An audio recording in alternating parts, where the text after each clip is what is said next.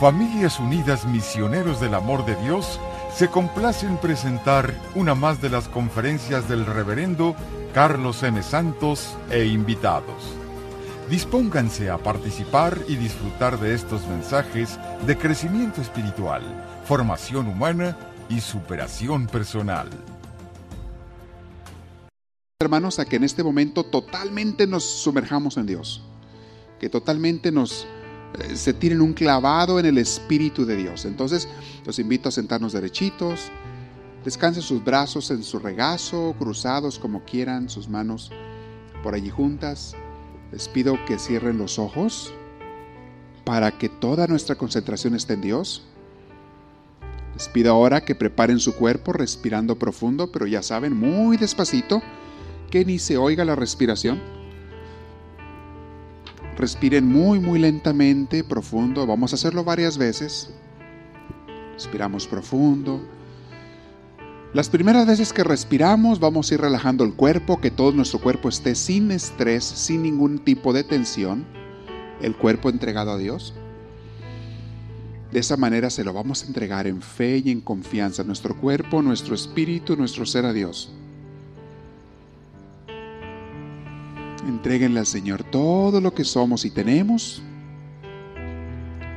Y ahora en tu corazón te pido que le expreses amor a Dios, deseo de recibirlo, exprésaselo, con el corazón, con sentimientos. Así te quiero recibir, Señor, te necesito. Díselo en tu interior. Ven a mí en este día para que me hagas una persona rica de tu espíritu Quiero ser una persona rica de ti, Señor. Ven, Señor, para que purifiques en mi interior todo lo que necesite ser purificado, para que sanes mi alma, mi mente y mi cuerpo de todo aquello que necesite sanación.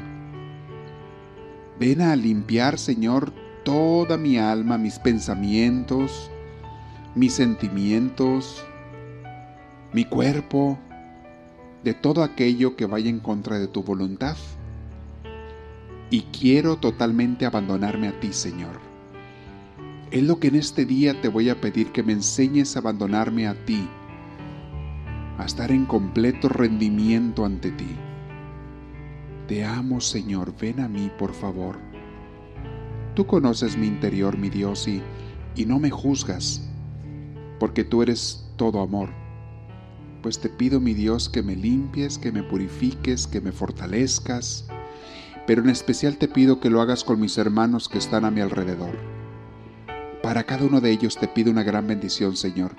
Esta familia espiritual que tú me has dado, bendíceles a todos ellos, a los niños, a los jóvenes, a los adultos, que todos seamos personas de ti, Señor. Que todos te amemos como tú te mereces, Señor. Que todos te bendigamos desde lo más profundo de nuestro ser con nuestra persona, comportamiento, palabras, acciones, todo. Señor, quiero ser de ti. Si soy un niño, quiero ser un niño, una niña de Dios. Si soy un joven, quiero ser un joven, una joven llena de la alegría y del Espíritu de Dios, tuyo, Señor. Si soy un adulto, quiero ser un adulto, hombre o mujer, totalmente entregados a ti. Te amo, Señor, te bendigo y en este día danos ese don, ese gran regalo del Espíritu Santo. Llénanos de ti, Señor. Concédenos estar totalmente bañados de ti, por dentro y por fuera de tu Espíritu Santo, purificados, sanados, fortalecidos. Que cada célula de mi cuerpo, Señor, sea tocada por ese Espíritu de bendición que eres tú. Te amo, Señor, y te doy gracias por este día tan hermoso que nos has concedido. Y te doy gracias por mis hermanos que están aquí. Yo te bendigo, Señor. Te alabo, te adoro y te glorifico. Y con mis hermanos ahora desde lo más profundo también te damos gloria diciéndote, gloria al Padre, gloria al Hijo y gloria al Espíritu Santo, como era en un principio, sea ahora y siempre, por los siglos de los siglos. Amén. Respiren profundo, mis hermanos. Así rico. Eso, llénense, llénense. Y, cuando respiren, inviten a Dios a que entre. Inviten a Dios. Vamos abriendo los ojos. Vamos abriendo. Muy seguido, cuando termino la oración, termina la música. Yo no sé cuánto va a durar la, la melodía que nos pone nuestro técnico de sonido. No tengo ni idea cuánto va a durar. Pero Dios me manda esa señalita yo casualmente, no es casualidad, no es coincidencia, es diosidencia. Al momento que termino la oración, termina la música. ¿No se han fijado en eso? En varias ocasiones ha pasado. Y yo no sé qué tan larga es la melodía o qué tan corta, lo que sé. Yo nomás... Y no me importa si termina o no termina cuando yo me concentro en la oración, pero Dios nos regala eso a veces así de que como que le da un final bonito así musical a la oración. Qué bonito cuando Dios nos da esos detallitos extras que, que Dios tiene para nosotros. Seguido tiene detalles para todos nosotros. Hoy quiero hablarles de un tema, voy a comenzar, estoy hablando de los secretos que el demonio no quiere que tú sepas. Este tema que les voy a hablar, en algunas ocasiones lo hemos meditado quizá, pero no sé si se entienda bien. Lo voy a explicar y les voy a pedir un gran favor. En la primer parte de este tema, donde voy a hablar de ese engaño que el enemigo nos tiene, por favor, no vayan a caer en la tentación, que es otro engaño del enemigo, no vayan a caer en la tentación de quererle aplicar esto a otras gentes, ¿ok? Ah, así como mi comadre. Ah, así como mi vecino. Ah, así como... Nada, nada. Simplemente para yogas el cantinero, ¿ok? Nada más. O sea, para yo, para mí. Cada quien vea qué le toca, ¿ok? ¿Qué le sirve? ¿Qué le limpia? ¿Qué le ayuda? Toda la intención es que nos abra Dios los ojos, abrirte la inteligencia, iluminarte tu ser y que te des cuenta dónde a lo mejor estamos mal o hemos estado mal y podamos sanarlo. Entonces, esta primera parte que voy a hablar, donde voy a hablar de eh, uno de los engaños que el demonio hace con la gente religiosa, la gente que practica una religión. Y pues vaya, nosotros yo creo que todos practicamos alguna religión, por eso estamos aquí. Eh, quizá algunos no, pero bueno, la gente que practica la religión, el demonio los engaña de una manera muy, muy feíta. Voy a hablar de eso, pero por favor, cada quien nos lo aplicamos a nosotros. ¿Ok? ¿Tenemos ese trato? Muy bien. Hay un fenómeno que se da en las religiones, y me refiero a todas las religiones. Y probablemente se den en todas las religiones del mundo, pero yo las que más conozco son las cristianas todos los que somos seguidores de Cristo. Y ustedes saben que dentro de las religiones cristianas hay miles de religiones, miles de diferentes iglesias, miles de maneras de creer, miles de formas también de practicar la religión, ritos diferentes, celebraciones diferentes, a veces sacramentos diferentes, en fin, hay mucha variedad en las religiones. Y bien, las religiones son un instrumento bueno, obviamente. Son o pueden ser o deben ser instrumentos para que nos encontremos con Dios. Eso es una religión. Una iglesia, cuando hablamos de iglesias como comunidades de gente, ya les he explicado que la iglesia no es ningún edificio, la iglesia son ustedes, somos nosotros. La iglesia es la gente. Una iglesia practica una religión o una forma de religión, por lo general. Eh, y les digo, hay miles de maneras de practicar la religión. Pero hay un engaño muy grande que el enemigo hace con la gente religiosa. Y aquí va. Y es el hacerte creer que porque estás en una religión o perteneces a una religión, ya con eso la hiciste. Que porque practicas los ritos religiosos de una religión, en la que sea, ya con eso estás salvo. Ya con eso estás limpio o ya con eso estás del lado de Dios. Y el de entre los daños más graves que causan es el de la confusión. Con su mal ejemplo, gente religiosa activa en las iglesias, diferentes iglesias, esas personas, esos individuos, con su mal ejemplo, hace que otra gente nueva, no experta, principiantes, como le quieras llamar, hace que esa pobre gente se escandalice, se asuste, se aleje de la religión y de Dios, se desanimen, se retiren. Y es bien triste el ver eso que pasa. Y el enemigo se da gusto trabajando dentro de las religiones, de las iglesias. Se da gusto de muchas iglesias. Y hablo en cualquier religión del mundo. En todas. En la mía, en la del otro, en la que sea. En todos lados, dicen en, dicen en el rancho, allá en el rancho, en todos lados se cuecen habas. Donde quiera hay gente buena y donde quiera hay gente no tan buena o hasta mala. El engaño que el enemigo nos hace es el hacerte creer que si tú practicas o cumples con estos ritos religiosos, eres una persona de Dios y tienes el cielo ganado.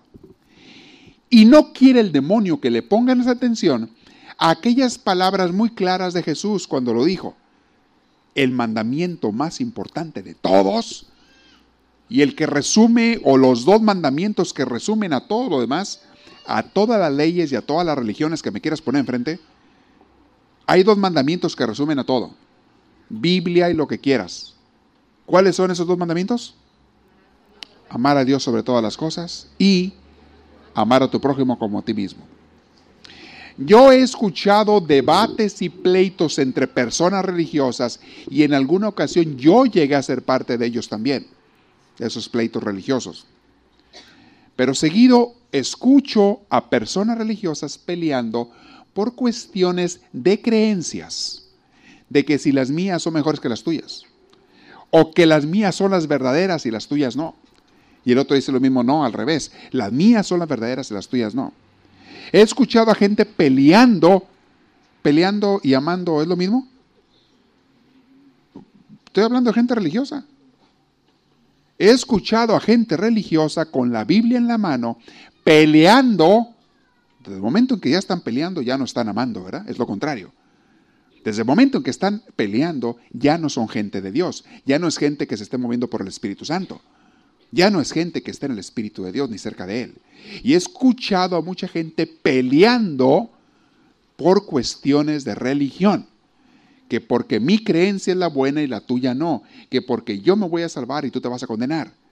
Y esa gente que está peleando están bien engañados del demonio, creen que están ayudando a Dios. Hay gente que por la religión tanto llega a pelear que hasta se dividen o dividen en familias o dividen a otras familias. Y les dicen algunos, no le hables a fulanito porque se cambió de religión. O no le hablo a mi hermana, o a mi hermano, o a mi primo, o a mi tío, no le hablo porque es de otra religión. ¿Nunca han oído a gente que dice ese tipo de expresiones? ¿Eso es amor o es pleito y odio? Y esa gente cree que con eso está alabando a Dios. Ese es el gran engaño que el demonio le da o en el que tiene a gente religiosa. Hacerles creer que por defender su religión y atacar a otros están agradando a Dios. Hacerles creer a la gente que Dios fundó su religión y quiere que se la mm, den amasazos en la cabeza a la demás gente. Que se la no sé, se la den a comer casi a golpes al otro. Y si no se convierte, pues golpéalo a ver qué haces, pero tiene que convertirse porque si no, se va a condenar. Ese tipo de actitudes fanáticas, eso es el fanatismo. Mucha gente no entiende la palabra fanatismo. Mucha gente cree que fanatismo es pasársela mucho en un templo, en una iglesia, en una religión. Eso no es fanatismo. Eso es estar todo el día en el templo, es otra cosa. Eso no es fanatismo. Fanatismo es creer que mi manera de creer es mejor que la tuya. Que mi religión es mejor que la tuya. O es la buena y la tuya no. Eso es fanatismo. Es exactamente lo que hacen algunos musulmanes cuando andan matando a otras gentes en el nombre de su Dios. Y ustedes han visto cómo sucedió eso tristemente. Es lo que hacen algunas gentes de religiones que se ponen a matar, a insultar, a ofender en el nombre de su Dios. Y pasa en todas las religiones, no nomás en musulmanes, en cristianos. Y pasa más en cristianos que musulmanes, pienso yo. A través de los siglos se ha dado eso. Ese es un gran engaño del demonio. ¿Cuál sería la luz? ¿Dónde descubriríamos la luz, la verdad? Cuando digamos, ¿sabes qué? La verdadera iglesia de Dios es la de aquellas personas en la religión que estén, que aman. Esos son los verdaderos seguidores de Cristo. Esos. La verdadera iglesia de Dios, les he dicho varias veces, no es una religión. Son las gentes, no importa en qué religión estén, son las gentes que practican el amor de Dios y se dejan mover por el Espíritu Santo. Esa es la gente de la religión de Dios. Me dice mucha gente católica, ahora en estas semanas que anduve en misiones, anduve pues, con casi puros católicos, estuve ayudando en parroquias y ayudando en varios lugares, me tocó ayudarles, dar retiros allí, y les decía yo a las gentes, no creas que porque eres católico significa que ya estás bien con Dios, tienes que practicar el amor. Eso sería ser un buen católico. Porque de mal católicos está la iglesia católica llena. Llena de mal católicos. Hay muchísimos por todos lados. Gente que practica la religión pero no practica el amor. Toda la esencia de la iglesia de Dios es el amor. Y de esa hay gente en diferentes religiones. Y me tocó ver a comunidades que son más unidas, porque tienen un sacerdote que los une, que los eh, fortalece, que les ayuda, que está entregado a Dios totalmente el sacerdote. Y me tocó ver otras donde la pobre comunidad está media perdida. Andan como ovejitas sin pastor. Andan descarriados. Y me dio tristeza ver eso. Y parte de lo que me agotó mucho en este retiro, en estas misiones que fui, fue ver eso. A gente, a gente que está practique y practique y practique los sacramentos por años tras años, tras años, tras años, y siguen igual o peor en sus vidas. Y me tocó hablar con muchos de esos. Están igual o peor que hace 5, que hace 10, que hace 20 años. No saben cómo me rompió el corazón ver eso. Hablar con personas, darles consejería, ayuda espiritual, y escuchar sus problemas y saber que son los mismos, porque les preguntaba yo, que han tenido por siempre y su vida es un infierno. Y estoy hablando de gente que va tres, cuatro veces al templo por semana. Y ahí donde andaba yo, que, que practican o van a misa y demás. Comulgan, se confiesan, etc. Y su vida un infierno, su matrimonio un desastre, su hogar una nido de ratas, yo creo, mordiéndose todos a todos. Dije yo, ¿dónde está Dios aquí, en esta gente? En esta familia, ¿dónde está Dios? En ese matrimonio no está Dios. ¿De qué les ha servido tantos años de religión a esta gente? Y quería yo gritarles y decirles y, y, quedarme con ellos y me pidieron que me quedara otra semana, pero dije, no, allá en la misión me van a colgar si me quedo. Quería yo quedarme y guiarlos y ayudarles y me desesperaba. Y esa desesperación que me daba, yo creo es parte de lo que me agotó internamente.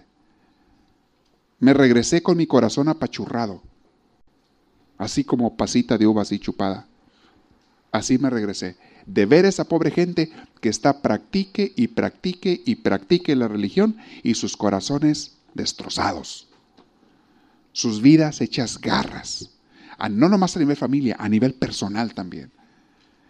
No tienen a Dios esa pobre gente porque no se les ha enseñado una manera directa, correcta, sencilla, simple, entregada de conocer y entregar y, estar con Dios. Les digo esto en, este, en la clase del día de hoy, en este crecimiento espiritual, porque yo no quiero que ustedes nunca me lo vayan a engañar. Que no los engañen y no se engañen ustedes. Es hermoso practicar la religión, es hermoso tener una religión, pero busquen, para empezar, un buen pastor o un buen sacerdote, para empezar. Busquen un buen guía espiritual, número uno. Y les digo para cuando andan en muchos lugares. Porque uno anda muchas veces de viaje o se cambian de ciudades, etcétera. O tienen familiares ustedes, denles el consejo. A familiares y amigos que están en diferentes ciudades. Busquen un buen guía espiritual. Y una vez que lo encuentres, no te conformes con practicar la religión. Practica el amor, practica la búsqueda de Dios. Me decía una persona que tiene, hace rato me decía una persona que tiene muchos años aquí y que ha caminado con Dios por muchos años. Y me dice, Padre, lo que más le agradezco es que me ha enseñado a ser una persona buscadora de Dios. Y eso es lo que lo hace a uno encontrar a Dios. convertirte en un buscador de Dios. Siempre buscándolo, siempre deseándolo, y si lo haces, lo encuentras, porque Dios se hace el encontradizo de los que lo buscan en serio. Dios no se hace el encontradizo de la gente que practica una religión simplemente por orgullo, o por costumbre, o por tradición, o por culpabilidad, porque me dicen que es pecado si no voy. Esa gente no encuentra a Dios en su corazón. Son aquellos que de verdad lo buscan, jóvenes, adultos. Aquí me encanta ver a jóvenes que hay, unos están empezando, otros tienen ya tiempito, a veces desde niños están aquí y están buscando a Dios en serio en sus vidas. Qué bárbaro. Cuando veo a esas personas me inspiran tanto, como la muchacha que les platicaba antes de la, de la charla que acabo de conocer en ese retiro. Ver que esta juventud o que estas gentes quieren encontrar a Dios le inspira a uno, te da, te da alegría, emoción, entusiasmo y ganas de buscarlo también. Ver a adultos, a personas de diferentes edades que con sinceridad buscan a Dios es emocionantísimo. Entonces, esa, ese engaño del enemigo, no caigan en él. Y les dije al principio, esto no es para que lo apliques a otras gentes, piénsalo para ti. Que yo no me vaya a engañar creyendo que porque practico un poquito de religión, ya soy un santo o ya estoy cerca de Dios. Ah, ah, esto es algo para el diario. Que la religión te sirva para el diario. Cambia tu corazón, cambia tu vida. Hay un tema que les di hace tiempo, que es el de vivir una vida con propósito. Si ustedes se acuerdan aquel curso del el, este, el secreto del delfín. Vivir una vida con propósito, donde tú tienes una meta, tienes una donde llegar, tienes un por qué luchar. Bueno, esa vida con propósito no se tiene que dar a rato, se tiene que dar siempre, a todas horas. En la casa, en, en, el trabajo, en la escuela, donde estés. Tienes que saber para qué estás en esta vida. Yo les voy a hacer una pregunta a ustedes, no me la conteste, nomás piénsela. ¿Tú ya sabes para qué estás en esta vida? No me salgan que para comer frijoles, porque eso cualquiera lo hace que para hacerle tortillas a los niños, tampoco me salgan con eso. Que para trabajar y mantener a mi familia, eso lo tienes que hacer como quieras, y no te mueres de hambre tú y tu familia también. Eso no es para lo que estás en este mundo. Tú tienes una meta para la que veniste a este mundo. ¿Para qué? Tú traías o traes un objetivo por el que Dios te mandó y tiene que ver con tus talentos que tú tienes. La pregunta es, ¿sabes cuál es tu meta? ¿Por qué veniste a este mundo? Y todo lo tienen. ¿Para qué venimos? ¿Sabes cuál es tu razón de vivir? Y segundo, ¿vives de acuerdo a ello? Y tercero, ¿la mayor parte del día o nomás de vez en cuando? Tienes que saber para qué estás en este mundo. Número dos, tienes que vivirlo, practicarlo. Y tercero, no a ratos, siempre. Y entonces tu vida se vuelve alegre tu vida se vuelve emocionante, se vuelve una aventura, porque cada día tienes algo que hacer. Tienes una meta que hacer, algo que lograr. En la mañana iba por la autopista y vi a unos que andaban de esos trabajadores, o no sé, a la mejor persona que les dan multas y los mandan a limpiar los papeles del freeway. Hay gente que los mandan al servicio comunitario. ¿Algunos de ustedes ya lo mandaron? Bueno, ok, ya saben de qué estoy hablando. Y a veces es un castiguito que te ponen de ir a levantar papeles en la orilla del, freeway un día o dos días, yo no sé cuánto, según lo que te toque, unas horas allí. Y vi a unas personas que andaban allí con unas ganas de limpiar papeles. Dios santo.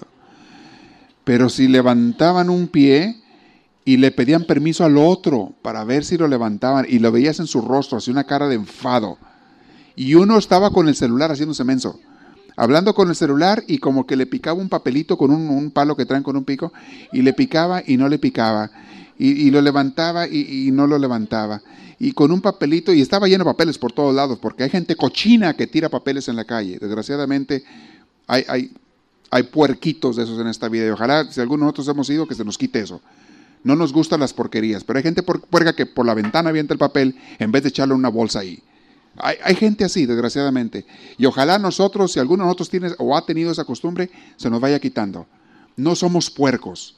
Somos gente limpia, educada, que cuidamos este mundo. que amamos el mundo y nos gusta la limpieza. Pero de repente hay puercos que tiran basura y estaba, está la autopista lleno de, de recuerdos de cerdos que pasan por ahí por la autopista. Pues sí, es lo que son. Y andaban esos acá limpiando con aquellas ganas, pero que parecía que no. Ay, como que sí, como que no. Yo me quedé pensando, si ya como quiera tienes que hacer eso, si ya como quiera andas ahí, pues disfrútalo, hombre, cambia tu mentalidad y piensa, hey, voy a dejar este lugar un poco más bonito. Voy a dejarlo más bonito. Yo ando, a veces me voy al parque de aquí de enfrente, me gusta ir a caminar y lo primero que hago, me llevo una bolsa al supermercado. Las bolsas de plástico del supermercado, me la llevo. Y la llevo, ¿y saben para qué? Voy caminando y voy recogiendo papeles de los puercos, porque aquí también hay puercos. Voy recogiendo papeles de los puercos, echándolos, a veces tiran, he visto que tiran las, las, bolsas del, del, del, Fat Donalds, ahí les tiran afuera, con todos los vasos de refresco, en vez de, y hay tanques de basura, no se bajan, los tiran ahí, nomás abren la puerta del carro y ahí los bajan. Bote, los veo allí, he visto hasta pañales sucios allí. Este, esos no los he recogido. Porque yo creo que necesito más que una bolsa para eso, una bolsita para eso. Pero recojo todo basura y todo eso. Y saben, y yo pudiera pensar, ¿y a mí qué me interesa si yo no tiré eso? ¿Y yo por qué lo voy a recoger si otro cochino lo hizo? ¿O para qué recojo si luego viene otro marrano y tira más? Pudiera yo pensar así, pero digo, no, yo no soy de esos.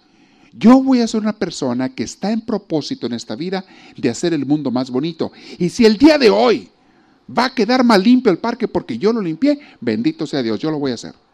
Y agarro la voz y voy y la lleno y me encanta. A veces voy y la vacío en el tanque y voy y la lleno otra vez, porque hay tanto por ahí tirado. Que yo siempre que veo un clavo o un vidrio en, en la calle donde alguien se puede cortar o una llanta se puede ponchar, lo recojo. Lo recojo. Eh, me gusta a veces irme en la, voy en la bicicleta, me gusta y veo de repente un clavo, me paro, me freno, me regreso, lo recojo, porque a alguien le va a afectar eso. Y a mí no me cuesta nada y me hace sentir bien. Me siento tan a gusto, tan en propósito, sé que estoy haciendo mi obra para hacer el mundo un poco más agradable, más bonito. ¿Quién sabe a qué gente le evité un problema por yo haber hecho el bien? Eso es vivir en un propósito de bondad y de bien. Pero bueno, le estoy hablando del engaño del enemigo, que no me los engañe con eso de que, porque practicas una religión, pero si no practicas el amor, el bien a los demás, el hacer esos actos de, benevolencia por otros, si no practicas eso, no me digas que eres de Dios porque no eres. Entonces, el enemigo que no te engañe por ahí. Es el primero que quiero que estén alertas, por favor. ¿Ok? Que haya una conversión muy, muy verdadera hacia Dios. Y por ahí escribí una frase que hiciera rima, dice más o menos así. Quien se siente seguro con la pura religión, no se da cuenta de su perdición. Se me ocurrió esa frase, en la mente la escribí. Quien se siente seguro con la pura religión, no se da cuenta de su perdición. Está perdido. Por eso dijo Jesús una frase. No todo el que me diga Señor, Señor, ¿qué? Entrará en el reino de los cielos. ¿Qué quiere decir? Que el infierno está lleno de gente religiosa. Allá se van a encontrar a muchos conocidos de la iglesia. Si se van allá, espero que no se vayan allá. No se vayan a ir allá. Pero si llegan a ir, ahí van a conocer, van a encontrarse con gente que veían en la iglesia, desgraciadamente. Gente que practicaba la religión, pero no el amor. No, y no tienes que ser perfecto. Los que practican el amor no son gente perfecta, de repente le, le fallan, le fallamos, todos somos humanos. Pero se ve tu esfuerzo y tu deseo de que quieres practicar el bien y el amor, de hacer este mundo más bonito, más limpio, más ordenado, ayudar a quien puedas ayudar, lo conozcas o no lo conozcas, siempre procurando ayudarlos. Esa es el vivir en propósito. Entonces, ese es el enemigo, uno de los secretos que el enemigo no quiere que conozcas. Hay otro que les quiero compartir también el día de hoy. El demonio no quiere que sepas que al someter tu voluntad a Dios hay mucho gozo y libertad. Miren, créanmelo. Cuando tú te sometes a Dios, a lo que Él quiera, y le dices, Señor, lo que tú quieras está bien, descansas. Descansas porque descansas.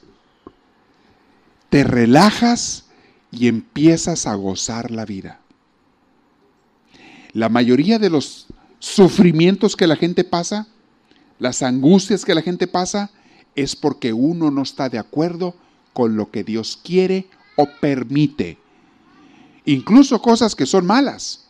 Dios no las quiere, pero las permite. Y si Dios lo permite y tú lo aceptas, Dios de eso va a sacar un bien mucho más grande. Pero la gente sufre, sufrimos cada vez que estamos en contra de lo que Dios quiere. El día que tú te rindes ante Dios, el día que tú confías y le dices, Señor, mira, pues no entiendo, la verdad que ni entiendo por qué está pasando esto. Pero si tú lo quieres, está bien. No entiendo a esta persona y no sé por qué no cambia. Pero si tú no le has cambiado en tantos años, ¿quién soy yo para ordenarle que cambie o hacerle que cambie? No entiendo, pero si tú lo quieres o lo permites y lo aceptas, yo también. Que sea lo que tú quieras, Señor. Y eso vale hasta para una enfermedad. No quiere decir que te cruces de brazos. Lucha y haz lo que tengas que hacer. Pero siempre en el abandono a Dios. Y entonces te llega la paz, te llega la tranquilidad. Este es uno de los secretos de los santos. Los santos llegaban a ser santos porque aprendían a rendirse a Dios. Cuando hablan de la humildad, a eso se refieren. Cuando hablan del abandono, de la entrega, de la renuncia, Jesús lo dice en el Evangelio. Si me quiere seguir, aquel que de verdad me quiera seguir, que renuncie a qué dijo? Número uno, ¿a qué? A sí mismo. Que renuncie a sí mismo y a todo aquello que Él ama, pero como cosa principal, y que venga y me siga. Estaba meditando esta mañana y, escribiendo algunas notas para algún futuro tema que les quiero dar sobre la idolatría. Y la idolatría existe ahora igual que siempre. Hay mucha idolatría. La gente tiene ídolos. Y un ídolo es una persona o cosa que ocupa en tu corazón el lugar de Dios. Eso es un ídolo. Aquella persona o cosa a la que tú le dedicas lo máximo de tu corazón. O sea, el lugar que debiera ser para Dios. Pero no es Dios. Ese es un ídolo. Y estaba platicando con una señora que idolatraba a su hijo. El ídolo de esta señora es su hijo. Uf, no hace la señora más que hablar de su hijo. Bueno, su hijo para acá, su hijo para allá, y su hijo esto, y su hijo el otro, y, haciendo todo por su hijo, y haciendo todo por su hijo, y, esto y lo otro el hijo, y, pensando en el hijo, y preocupándose por el hijo. Y, oye, oye, oye, oye, qué bueno que ames a tu hijo, no es malo que lo ames, pero que le des el lugar de Dios a tu hijo. Esa señora ni de Dios se acuerda por pensar en su hijo. ¿Quién es su Dios de ella, de verdad? su hijo. Y como su hijo no es Dios, es un ídolo. Hay otra gente que con, su trabajo es su ídolo. Todos le dedican al trabajo. Alma, corazón, vida y tiempo. Entendieron el mandamiento al revés. Aquel que dice amarás a Dios por sobre todas las cosas con todo tu corazón, con toda tu alma y todas tus fuerzas, ellos se lo aplican al trabajo. Amarás a tu trabajo con todo tu corazón, tu alma y tus fuerzas con tu mente y todas tus fuerzas. O se lo aplican a una persona humana, o se lo aplican a un carro, o se lo aplican a un dinero, o yo no sé a qué se lo apliquen, hasta un deporte. Hay gente que no hace más que hablar de su deporte. Oye, está bien que te guste el deporte, pero que ese sea tu Dios no está bien. Y está escribiendo alguna nota sobre eso esta mañana. Y de veras, ¿cómo hay idolatría? Por eso mucha gente no conoce a Dios. Ah, y esta gente a veces es religiosa. Practican una religión. Pero con una idolatría tan marcada, su trabajo, su proyecto, su hobby, su, su hijo, su hija, su esposo, su esposa. He conocido a gente que su ídolo es su esposo. Raros, ¿verdad? Pero sí hay. Típico en la adolescencia y juventud cuando tu ídolo es tu novio tu novia. ¿Es tu ídolo? O el artista que tienes pegado en toda la pared ahí, con todas las fotos de toda la pared, su ídolo. Fui en una de las casas donde me quedé. Vi que me quedé con los muchachos de la casa, con uno de los muchachos de su recámara, tiene una cama extra. Y ahí me, me hospedé ahora en estas misiones. Y vi que en la pared tenía todos los pósters de su artista favorita pero de un, póster acá y otro allá y una foto acá y otra allá. Los, los compra y los recorta de revistas y cuantos de su artista favorita. Y seguí volteando yo para todos lados. Y es gente que practica la religión. Y en ningún lugar vi un santo Cristo, en ningún lado lo vi. Ni chiquito, ni siquiera de rosarito por ahí colgado. A ver, ¿dónde hay uno colgadito por allá? Bueno, alguna, lo que sea una foto de Jesús, una Biblia por ahí perdida bajo el colchón, nada. Nada, nada, nada, nada de Dios de ahí. Y le dije a la muchacha, oye, ¿tú crees en Dios? Ah, claro, padre, claro. ¿Tú quieres a Dios? Claro que yo lo quiero a Dios. Voy a misa los domingos, claro. Sí, le dije, pero Dios no es tu Dios. ¿Por qué dice eso? Pues voltea alrededor, ve la pared. ¿Ve quién es tu Dios? Ah, le, dije yo, no tiene ninguna imagen religiosa aquí siquiera. Digo, y tú acostumbras, o al menos en tu religión, se acostumbra a tener alguna imagen de Dios que te recuerde a Dios, algo que te recuerde. Dice, no, sí, mire, venga. Y va y me abre un, cajón del buró por allá. Allá tenía un cristito escondido en un rincón por allá. No, le dije, pues a todo dar. Se nota igual que los pósters que tienes en la pared, se ve igual. Brilla igual. Es otro engaño que el enemigo le hace a la gente. ¿Cuáles son tus ídolos? Y la gente se distrae con esas cosas. Y acuérdense de una cosa, cada gramo de amor que le das a las criaturas es un gramo de amor que le quitas a Dios. Y estoy hablando del amor exclusivo. Porque el que verdaderamente ama a Dios, verdaderamente va a amar a sus hermanos. Pero a Dios primero. En cambio, la gente que le da amor a las criaturas primero es amor que le quitan a Dios. Y es, no es amor puro, es amor egoísta. Es amor ambicioso, es amor placentero, es amor instintivo, es otro tipo de amor. No es el amor puro. Mucho cuidado con las idolatrías porque el enemigo nos trae por allí fritos. Y chequen cuál es su idolatría cada quien. ¿Ok?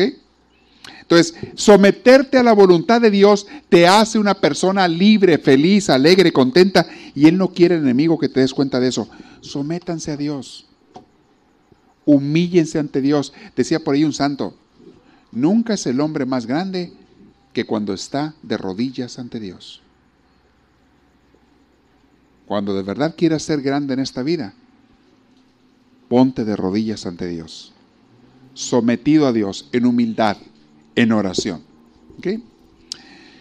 Otra cosa que el enemigo no quiere que tú sepas. Él no quiere que tú sepas que puedes estar en constante presencia de Dios, en constante conciencia de Dios, la mayor parte del día. Debes de sentir, de invitar a Jesús a que esté a tu lado y de sentirlo allí, o a tu corazón, todavía mejor pero como tú lo quieras imaginar. Tú puedes estar en constante presencia con Dios. En el trabajo, en la escuela, en el carro, en el camión, donde andes. En la casa y hasta cuando te acuestas. Tú puedes estar en constante presencia de Dios. Simplemente invítalo. Platica con Él. A cada rato, tres palabras si tú quieres, platica con Él. Que en todo momento lo traigas a la mente. Hazlo hasta un, hazlo tu mejor amigo a Dios. Cuando estés planeando algo, oye Diosito, ¿cómo ves? Estoy planeando esto. ¿Estará bien o no? ¿Tú lo quieres o no? Oye, ay, aquí me está, traigo un apuro, ayúdame, por favor. Oye, gracias, mira qué bien salió esto. Qué rica me quedó la comida. Gracias, Diosito. Porque puedo comer y me quedo la comida rica. Oye, gracias por aquello, gracias que me levanté ahora. Mira, traigo ropa que me puedo poner, gracias, Diosito. Oye, ¿y este amigo que vi ahora, qué, qué te va a dar? Oye, ¿cómo ves aquel, aquel, aquella eh, muchacho, aquella muchacha me gusta, ¿cómo ves? ¿Me conviene o no? Qué padre que todos los jóvenes hablaran hacia Dios. Oye, Señor, ¿y en el trabajo cómo vamos? Hoy vamos a trabajar, ¿me acompañas? Igual que todos los días. No te me separes. Pero ¿qué hace la gente en vez? Está uno en su mente, piensa y piensa en mil cosas, en todo menos en Dios. Estamos pensando, distraídos, perdidos, medios locos de la cabeza. Y luego que por qué la gente anda deprimida. Y por qué andan estresados. Y que por qué andan tensos. Y que por qué andan desesperados o desanimados. Pues ¿cómo que por qué? Tú no tienes a Dios en tu vida diaria. Estás pensando mil cosas menos en Dios. Entonces, es otra de las cosas que el enemigo nos tiene por allí distraídos y te va a poner cosas en la cabeza. Yo no sé si a ustedes les pase, pero cuando me pongo a orar es cuando más cosas se me ocurren hacer. ¿No les ha pasado a ustedes? Quiero, empiezo mi oración y en ese momento, oye, hay que escribir esta carta. Ah, hablarle por teléfono no sé quién. Ah, y esto y hacer eso. Oye, y hay que de veras, y, sí, mira, ¿por qué no vas y lo haces y al rato horas? Mira, ¿por qué? Y empieza a ofrecerse una tantas cosas. Muchas veces en el momento en que voy a ponerme en oración es cuando todo el mundo te toca la puerta, cuando todo el mundo te habla por teléfono, cuando todo el mundo empieza, al momento que te quieres poner a servir a Dios o estar en oración con Él. No le hagas caso a esas distracciones. Primer lugar Dios y después todo lo demás. Dale su tiempo al primero. Yo antes caí en la trampa. Y varias veces decía, ah, sí, bueno, déjame hago esto rápido, ahorita vengo a la oración. No, hombre, ya te vas y se te olvida y te sobran cosas que hacer. Y una y otra y otra y otra y ya no oraste. Bueno, ahí después a la tarde, y esa tarde, ¿cuál tarde? Bueno, mañana, ándale, sí. Ya te fue el día sin estar en presencia de Dios. No caigan en esas trampas. Entonces, tú puedes estar en constante conciencia de Él. Invítalo, háblale, llámale, y aunque no lo sientas. Estaba leyendo un, la vida de San Juan de la Cruz. San Juan de la Cruz habla bien hermosamente sobre lo que es la noche oscura del alma, sobre lo que son esas temporadas por las que pasa la gente en que no oyes a Dios, no lo sientes, parece que te dejó, parece que te abandonó, pero es cuando más cerca está. Pero son momentos de desierto, momentos de prueba. Tengo por ahí un curso que se llama Aridez Espiritual y le explico todo eso.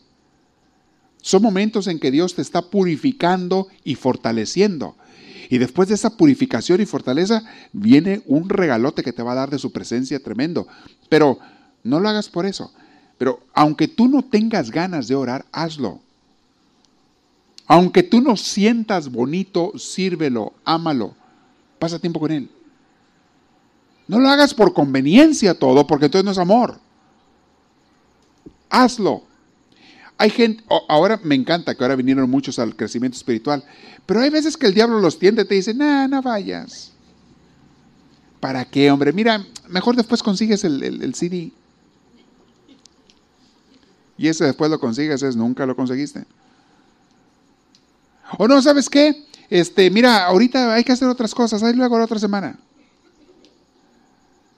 Y no falta por dónde te quiera tentar. ¿A cuántos de ustedes los tentó el día de hoy para que no, para que no vinieran? A ver, levante la mano. ¿A cuántos le llegó una tentación por ahí para que no vinieran? Hubo varios.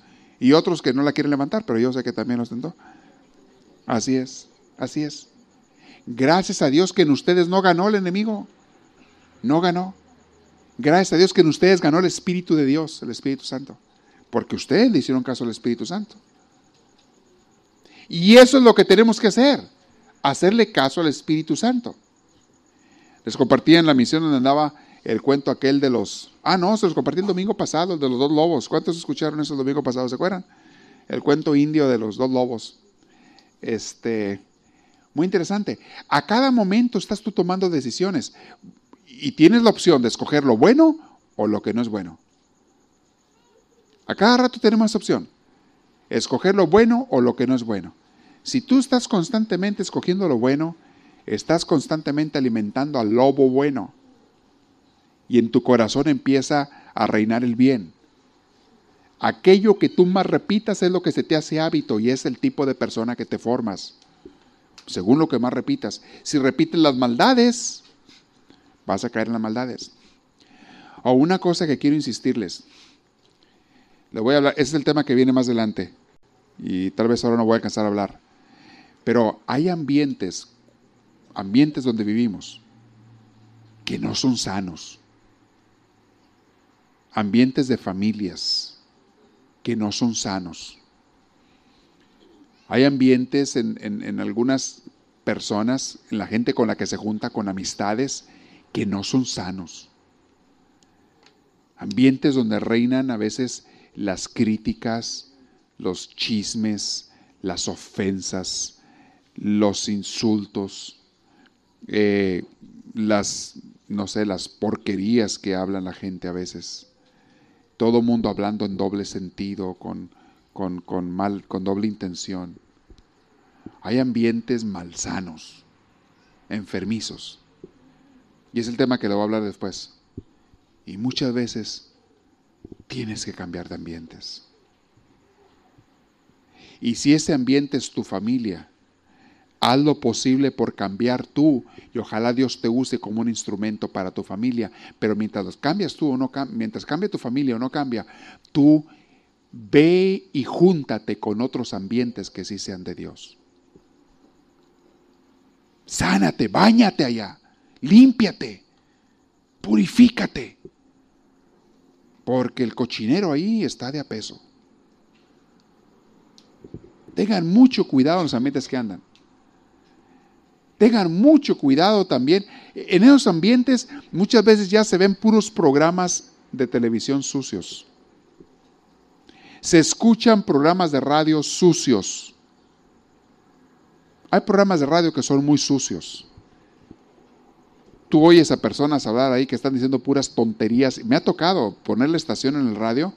En español lo he escuchado aquí donde los locutores o locutor no sé qué están diciendo puras cosas sexuales en doble sentido y la gente que les llama se presta para eso y hablan en puras cosas cochinadas de esas y hay gente que se pone a oír esas cochinadas. ¿Qué crees que le está entrando al corazón de esas gentes que oyen esas cochinadas? Cuando oigo eso a mí me da asco, me da asco, le cambio de volada. Pero me ha tocado estar con gentes o visitar familias o darme cuenta por ahí que oigo que están escuchando esas cochinadas. Y ni les digo qué programas son porque los han de conocer mejor que yo. No porque los oigan ustedes, claro que no, pero les han platicado, ¿verdad? Les han platicado. Hay programas de televisión de puras cochinadas,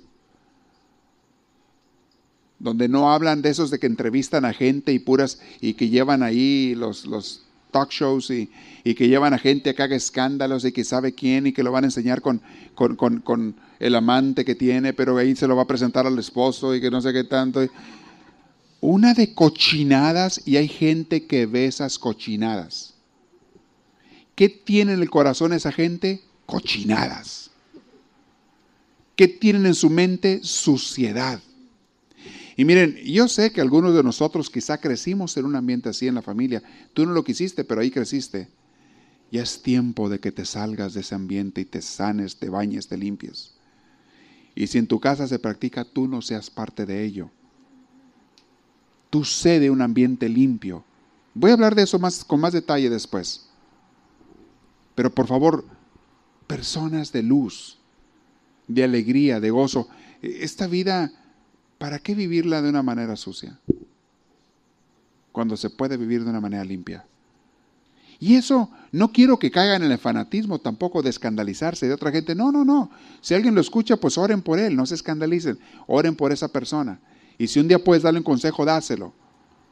No te escandalices, pero tú no seas de eso, de ese ambiente. Sé una persona de luz, de paz, de tranquilidad, de gozo, Dice Jesús, ustedes tienen que ser la sal y la luz de la tierra. Ustedes tienen que darle sabor bueno a la vida y luz a la oscuridad de tantas personas. Sean personas llenas del Espíritu Santo. ¿Y qué tienes que hacer para estar lleno del Espíritu Santo? Desearlo, nada más. Desearlo con sinceridad y renunciar a las cosas sucias. Cosas sucias en tu mente, en tu corazón, en tus acciones, en todo. Renunciar a las cosas sucias. No quiero nada que no sea de Dios. Punto y se acabó. No lo quiero. Y si a veces caes, porque somos humanos, te levantas en el nombre de Dios, vuelves a Jesús, pides perdón y sigues caminando por el camino bueno. Pero tú no aceptas el mal, aunque a veces caigas, no lo aceptes en tu corazón. Los santos son gente que también cometía errores, también cometía faltas, pero no lo aceptaban. Inmediatamente se arrepentían y volvían al camino del bien. Esa es la diferencia entre una persona de Dios y una persona del mundo o una persona del enemigo. Hablándoles del rendimiento a la voluntad de Dios, nada más termino con un ejemplo de la Biblia que todos conocemos, Adán y Eva. En ese pasaje tan hermoso eh, que tiene mucha enseñanza,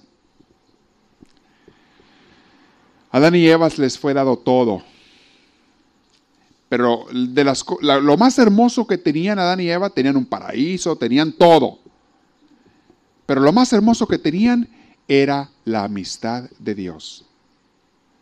Dice que por las tardes Dios bajaba a platicar con ellos, porque eran amigos.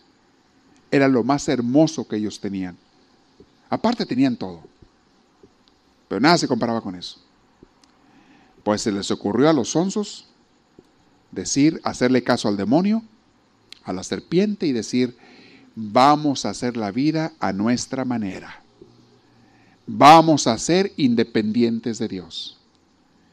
Queremos ser como Dios. Allí los pobres perdieron todo. Todo, hasta la amistad de Dios. Y eso nos pasa hoy en día. Todo aquel que no quiera rendirse a Dios, someterse a Dios, obedecer a Dios, buscar a Dios, amar a Dios. ¿Qué está haciendo? Lo mismo que Adán y Eva. Yo llevo mi vida a como yo quiera y como yo diga. Y esa gente pierde la paz, el gozo, la alegría y lo que más pierde es la amistad de Dios. Lo más valioso. Y créanmelo, nada vale más en esta vida que la amistad de Dios.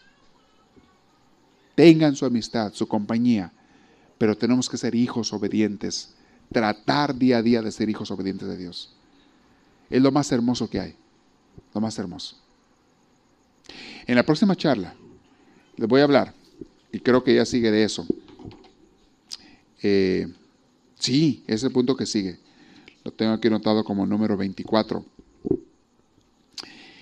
El demonio no quiere que sepas tú que Dios te ofrece una vida nueva. Voy a hablarles de eso. Él no quiere que tú sepas que tú puedes a la hora que quieras tener una vida nueva. Y eso es algo hermoso de los regalos de Dios. Dejo unos minutos para preguntas. Si alguien tiene preguntas, levante la mano, le van a arrimar el micrófono con confianza de lo que vimos el día de hoy. Pero hemos tenido bastante material para meditar. ¿Quién tiene preguntas? Levante la mano por ahí. Ahí está Rafa con el micrófono. ¿Nadie? Nada más para que recuerden, hablamos de cómo no basta con ser una persona religiosa, hay que practicar el amor y ser una persona espiritual. Les dije la frase, quien se siente seguro con la pura religión no se da cuenta de su perdición. Les hablé también de lo hermoso que es someterse a la voluntad de Dios y cómo en ello hay gozo y libertad. Y luego cómo estar constante en la presencia de Dios cómo estar constante en conciencia con Él. Aprovechen, si alguien tiene alguna pregunta, este momento será. ¿Nadie? Muy bien. Esperamos que esta reflexión les haya fortalecido en su progreso y crecimiento, tanto humano como espiritual. Para pedidos de CDs o más información, escríbanos a los Estados Unidos al PO Box 1000, Anaheim, California. Código postal 92815. Que Dios les bendiga y les conceda una vida llena de su gracia, su espíritu, su gozo y su paz.